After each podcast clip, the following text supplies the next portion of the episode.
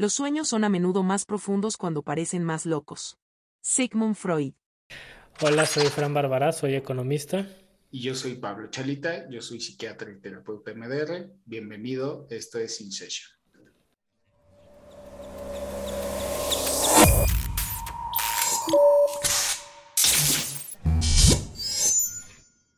Siempre que estés en conflicto con alguien, hay un factor que puede marcar la diferencia entre dañar la relación y fortalecerla. Ese factor es la actitud. William James. Casi en todas las peleas, digamos, peleas, conflictos, digamos, para que haya un conflicto es porque hay dos puntos de vista o percepciones de la vida o la realidad que son divergentes, o sea, que son contrarios. Pero de esos dos hay uno que puede ver las cosas de una manera más tranquila. Y aunque esa persona tenga la razón, él es el, él o ella, ¿no? Es el único que puede detenerlo porque alcanza a ver el todo. Si no soy claro, me dices, ¿eh? Pero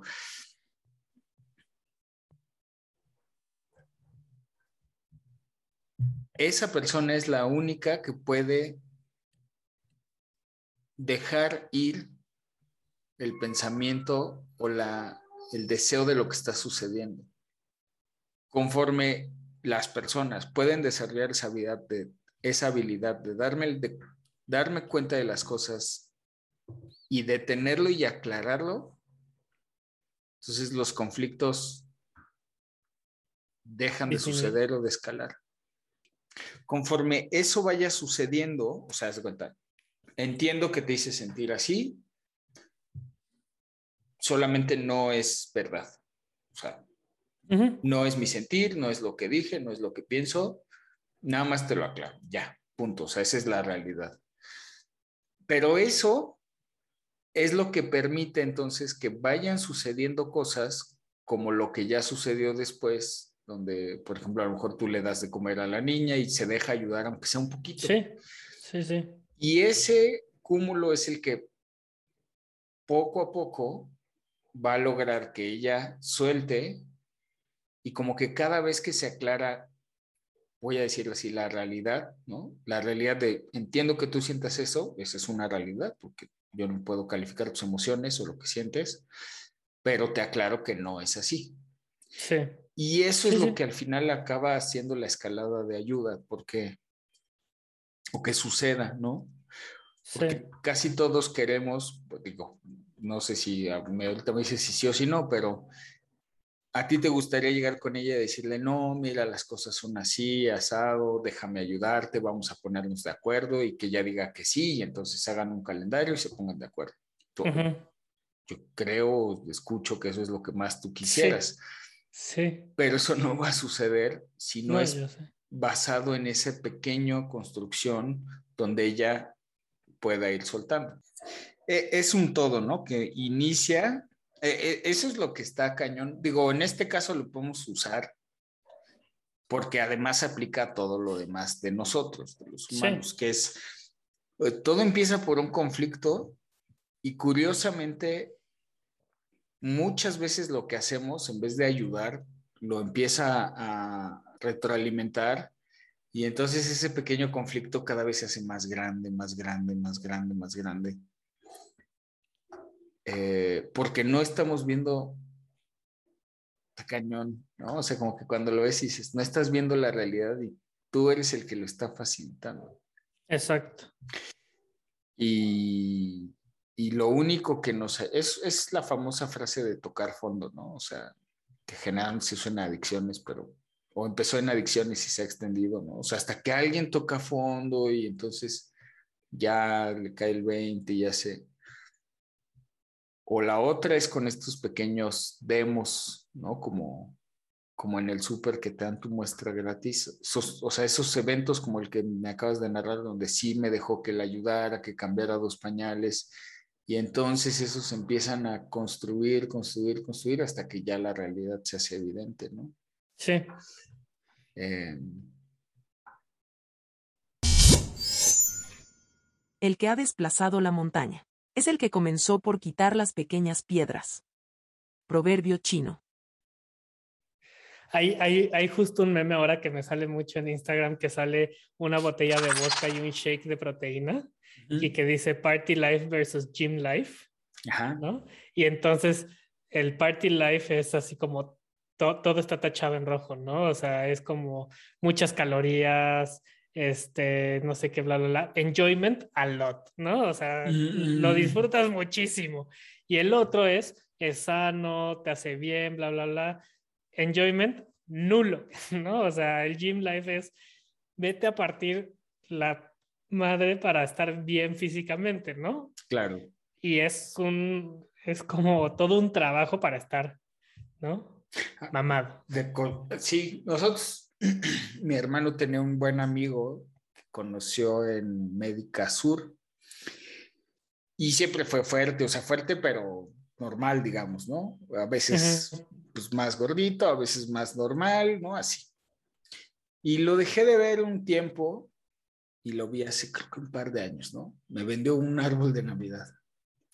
Cuando me lo va a dejar, pues lo veo flaco, flaco así. Digo, ay, ¿qué onda? Me dice, no, pues es que estoy comiendo súper limpio, cero alcohol, gimnasio. Se levanta la playera y así, cuadritos de, de, películas que dices, ay, cabrón. Sí, sí, sí. Le dije, está cañón. Y, y voltea y me dice algo así, ¿eh? Me dice, no sabes, o sea, lo estoy disfrutando, está padre, pero esto no es sostenible a largo plazo. O sea, la estoy sufriendo. Me gusta verme los cuadritos y me gusta que llame la atención, pero la estoy sufriendo cañón. Sí.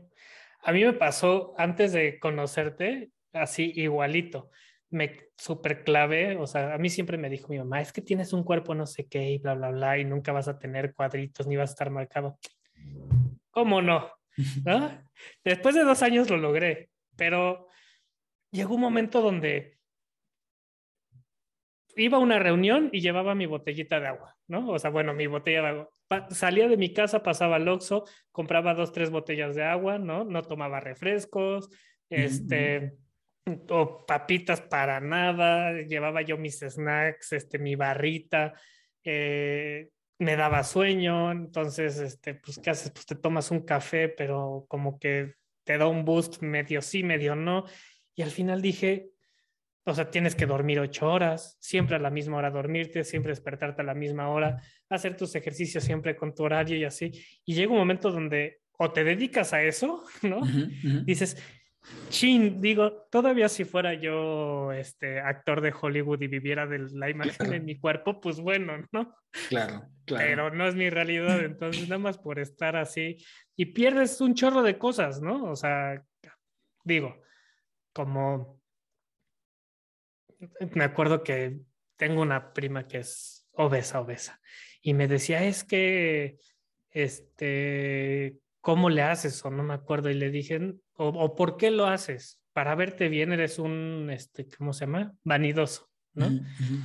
Y le dije, mira, no lo hago por vanidad, lo hago porque hacer ejercicio te va a dar un año más de vida, meses más de vida. No hacerlo te va a quitar un año más de vida, meses de vida, quién sabe, ¿no? O sea, el fumar, o sea, tampoco es marginal, ¿no? Ya sabes el asunto por lo que lo hago y lo sigo haciendo, digo ya no tan intenso el asunto, es por cómo quieres pasar el resto de tu vida, ¿no? O sea, si estás obeso, pues probablemente te la vas a pasar los últimos 20 años postrado en una cama, yendo y saliendo del hospital con mil cosas, ¿no? A lo mejor y no, quién sabe, pero es muy probable. Y si estás sano, pues vas a tener una vida más tranquila y más saludable y no es que le vayas a ganar muchos años de vida al asunto, ni mucho menos, pero sí vivirlos más sano o más pleno, o no sé, a eso me, me refiero. Claro. Sí, es más probable que suceda, ¿no? Em, o sea, porque él, o sea, él pues, me pone a pensar, o sea, a mí que me gustaba mucho el mundo financiero y eso. O sea, les dan infarto a los traders antes de los 40, gordos y flacos, ¿eh? Pero eso no es un problema de la alimentación, es un problema del estrés. Probablemente de la cocaína también, pero. Claro. ¿No? Pero, Puede ser. Pero es, eh, o sea, son otras cosas que te ponen mal, nada más que pues a lo mejor y si estás un poco más fit, tienes más probabilidades de salvarla. Sí, claro. O sea, es que ahí también o sea, como lo que hablábamos de los estados emocionales. Ahí lo que uno tiene que buscar es el balance, ¿no? O sea, si yo no lo quiero o lo necesito, o sea, si no lo quiero con locura, pues a lo mejor no voy, o lo necesito porque trabajo en ello, pues no voy a buscar los cuadritos brutales, pero a lo mejor estar en un buen estado físico, de condición, etcétera, etcétera. Balanceado con mi entretenimiento, mi aprendizaje, mi, otras, mis hobbies, otras cosas. Y es el balance lo que busco, porque el balance al final también contribuye a que el estrés esté balanceado. No es a no tener estrés, estrés existe, o sea, y si hay un estrés bueno, pero que el estrés esté en balance, que todo esté en balance, es que al final es eso. Exactamente. Siempre que uno se va a un... Es la tranquilidad de la que hablábamos antes. Cuando uno se va a un extremo, el que quieras, pues es un extremo, no hay balance, ¿no? o sea, no, no, entonces, no hay balance perfecto, no hay nada perfecto, es la construcción con estructura y disciplina enfocada a cuál es el balance que yo estoy buscando. Sí. Y ahí, ahí. Sí, sí, no, dejas, o sea, sí son, me acuerdo, en algún momento seguía yo al cuate este La Roca, al actor. Es que está todo así. Y subías historias en Instagram a las 3 de la mañana, ponía su alarma y se, y se tragaba una charola de sushi para no perder masa muscular y ya sabes, y dices, híjole, o sea, ya, ya estás como bebé otra vez, ¿no? o sea, ahora que tengo una hija, cada tres horas tienes que estar comiendo porque si no te desinflas. Claro, está cañón, está muy cañón. O sea, dietas de 5.000, 8.000 calorías diarias. No, dices, híjole. Sí, está cañón. Si añades un poco a lo poco y lo haces así con frecuencia, pronto llegará a ser mucho. Hesiodo. Bueno, pues se terminó el tiempo de nuestra sesión y tenemos que terminar por ahora. Espero que hayas disfrutado tanto como nosotros este capítulo.